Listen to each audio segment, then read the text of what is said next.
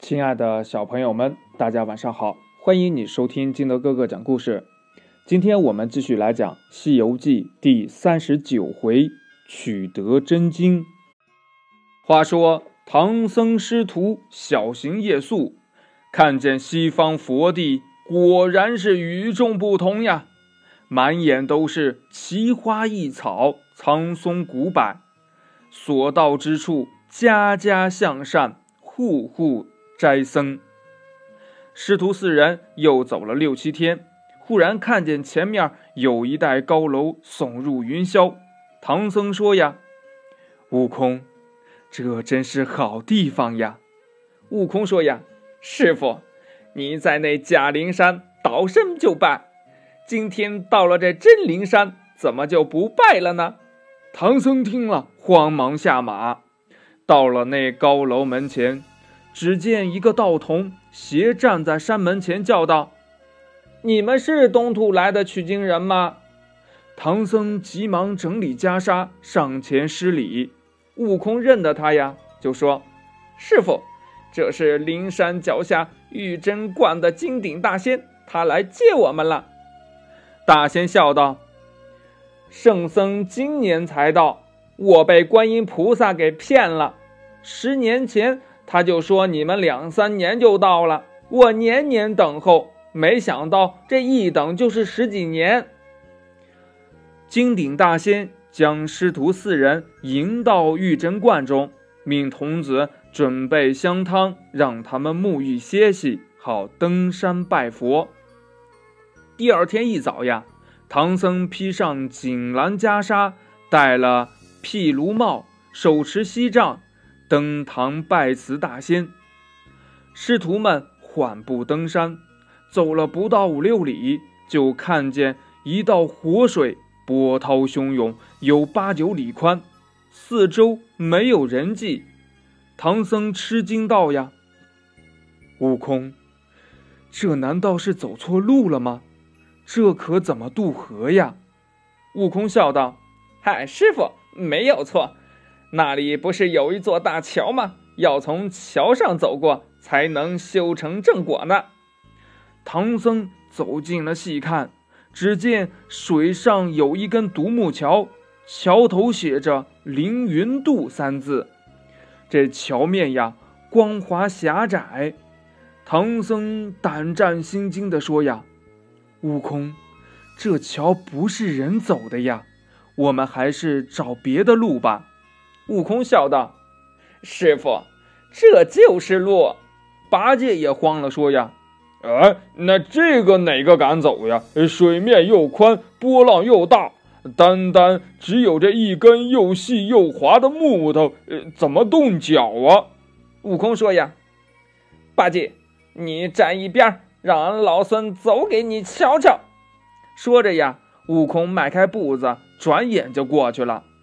唐僧只是摇手，八戒、沙僧一个劲儿的说：“呀，哎，难呐，难呐，难呐！”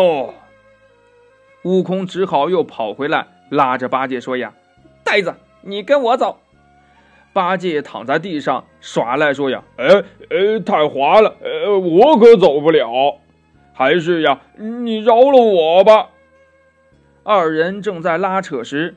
忽然见到一个老者撑船从下游划了过来，叫道：“上船，上船了！”唐僧大喜呀，徒弟们，那里来了一只渡船。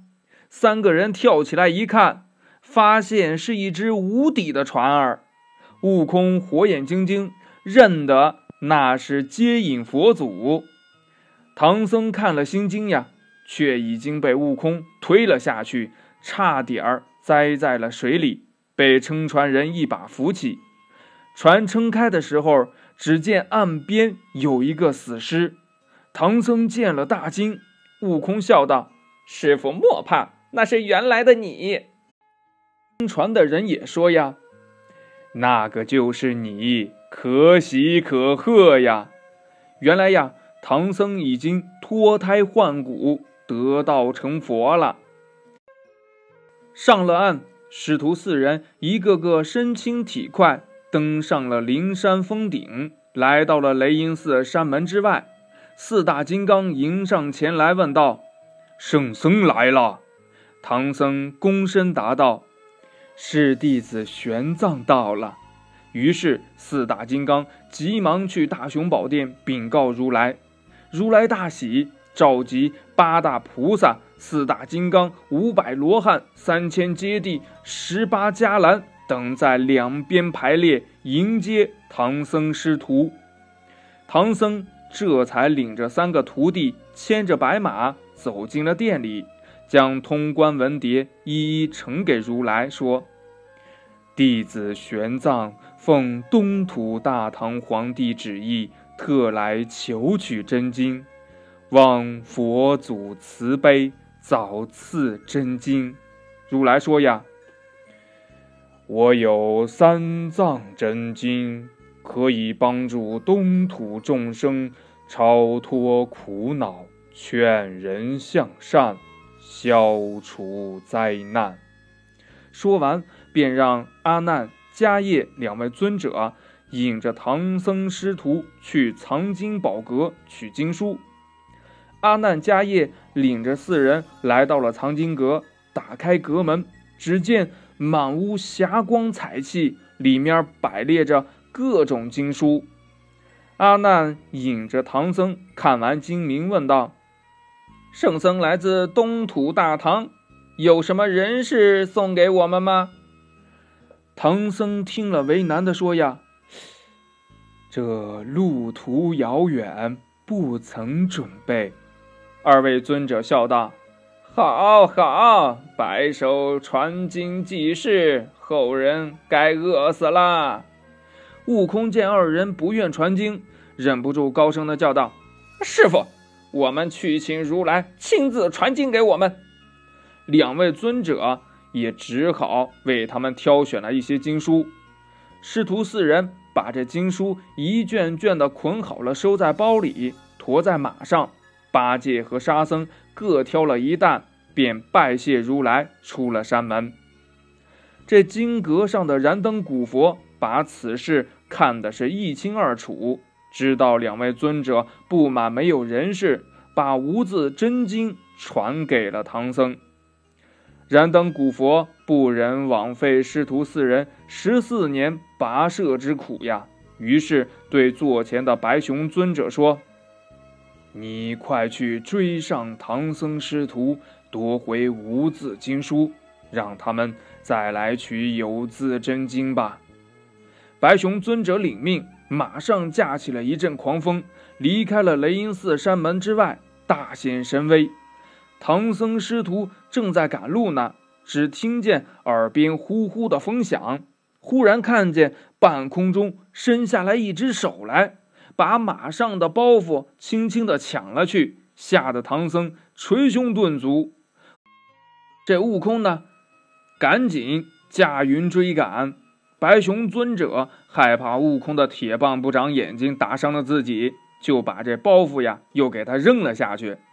唐僧一边收拾散落的经书，一边垂泪的说：“呀，徒弟呀，这西方极乐世界怎么也有凶魔害人呐？”唐僧捡起一本散开的经书，发现上面一片雪白，半点字迹都没有。八戒、悟空也打开手中的经书来看，都是没有字的。师徒们翻开了所有的经书，发现卷卷都是白纸。唐僧长吁短叹地说：“呀，唉，看来我们东土人没有福分呐！这种无字的经本取回去又有什么用？”悟空气愤地说：“呀。”师傅不必说了，肯定是那阿难迦叶欺负我们，没有给人事，这才把这无字的经传给我们。我们赶快回灵山去向如来讨个公道。四人又急急的回了灵山，径直来到了大雄宝殿。悟空嚷道：“呀，如来，我们师徒历经千辛万苦，才来到灵山取经，可那阿难。”迦叶贪财，见我们没有给人事，故意把这无字的白本给我们，还望佛祖严加惩治。如来笑道：“你先莫嚷，此事我已知晓。自古经书不可轻传，也不可空取。这经刚写成时，有比丘把经书在舍卫国赵长者家诵读了一遍。”保佑他家生者平安，死者超脱，只要了他三斗三升米粒黄金。我还说他卖的贱了，害得后代儿孙无钱享用。如今你空手来取，所以才传了这无字真经。于是。又命阿难迦叶去拿有字的真经。到了藏经阁，阿难迦叶仍然向唐僧索要人事，唐僧也只好让沙僧把唐王御赐的紫金钵盂取出，双手奉上。二位尊者接了钵盂，这才去挑拣经书。唐僧叫道：“徒弟们，这次要看仔细了，不要像上次那样。”悟空、八戒、沙僧三人是接一卷看一卷，索性都是有字儿的，一共传了五千零四十八卷。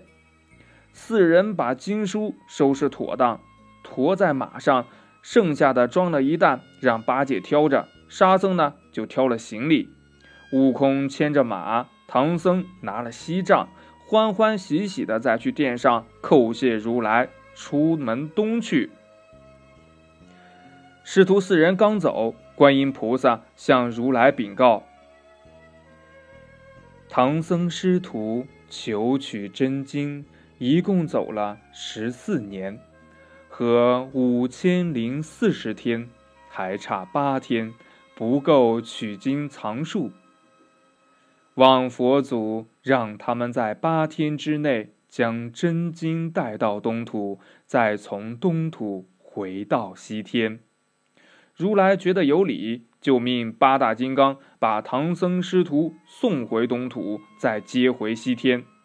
八大金刚领旨，随即赶上唐僧师徒，叫道：“取经的，随我来！”师徒四人顿时觉得身轻体健，飘飘荡荡，随着金刚驾云而起。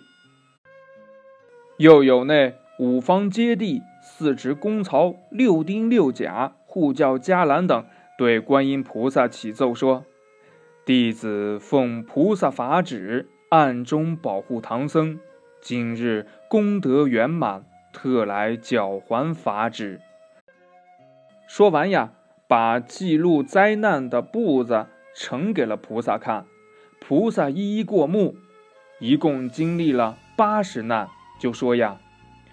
佛门中久久归真，唐僧还少一难，于是命令揭谛追赶金刚，再生一难。揭谛用了一天的时间才追赶上金刚。金刚得令后，止住祥云，将唐僧四人连马带经书一起摔落在地上。唐僧掉到地上，暗自心惊。八戒呵呵大笑呀：“嘿嘿，好，好，好。”这没想到呀，这佛祖面前的金刚也会作弊，竟然半路把我们给扔了下来。这沙僧呢，听见有水流的声音，四面一看，说：“哎，师傅，这到通天河了。”悟空跳在空中一看，说：“呀，哦，还是通天河西岸呢。”唐僧说道：“呀，我记起来了。”东岸有个陈家庄，那年我们还救过陈家一双儿女，后来是老龟送我们过河的。我记得西岸上并无人烟，这可怎么办呀？就在师徒四人焦急烦恼的时候，忽然听到河边有人高喊：“唐圣僧，这里来！四人定睛一看，原来呀是上次渡他们过河的老龟。唐僧惊喜不已，高声的跟老龟打招呼。老龟说道：“老师傅，我在这里等你很多年了，你怎么才回来？”快到我的背上来吧，我驮你们过河。唐僧谢过老龟，便和徒弟们牵马挑担上了龟背。这老龟呀，蹬开四足，踏水面如履平地，直向东岸游去。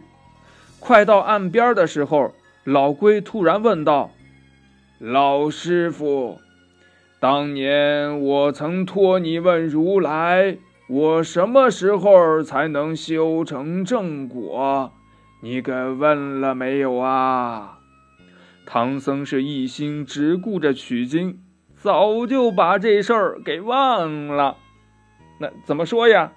只好呀，默不作声。老龟看他不说话，就知道他给忘了，就没有给问。一怒之下。把身子一晃，潜入了水底。唐僧四人连马带经都落入了水中。幸好唐僧已经脱了凡胎，不像先前那样会沉入水底。师徒四人呢，回到了岸上，但经书呀，已经全部都给打湿了。第二天太阳高照，师徒四人呢，便把经书移到了这石崖上。一页一页的翻开晾晒，不料呀，这石头粘住了几卷佛经，将这经纬给粘破了，所以呀，经书至今是不全的。晒经石上仍然有字迹。他们晒干经书后，重新用包袱裹好，驮在马背上，继续赶路。这时候呀，突然就听见半空中有人叫道。逃走的，跟我来！原来是八大金刚驾着祥云来了。师徒们不知不觉又飘到了空中，随着八大金刚直向东方飞去。那到了长安城，他们会发生什么事儿呢？欲知后事如何，且听下回分解。好了，亲爱的小朋友们，今天的故事就到这里。喜欢听金德哥哥讲故事的，欢迎你下载喜马拉雅，关注金德哥哥。同样呢，你也可以添加我的个人微信号码幺三三三零五七八五六八来关注我故事的更新。亲爱的小朋友们，祝你晚安，明天见，拜拜。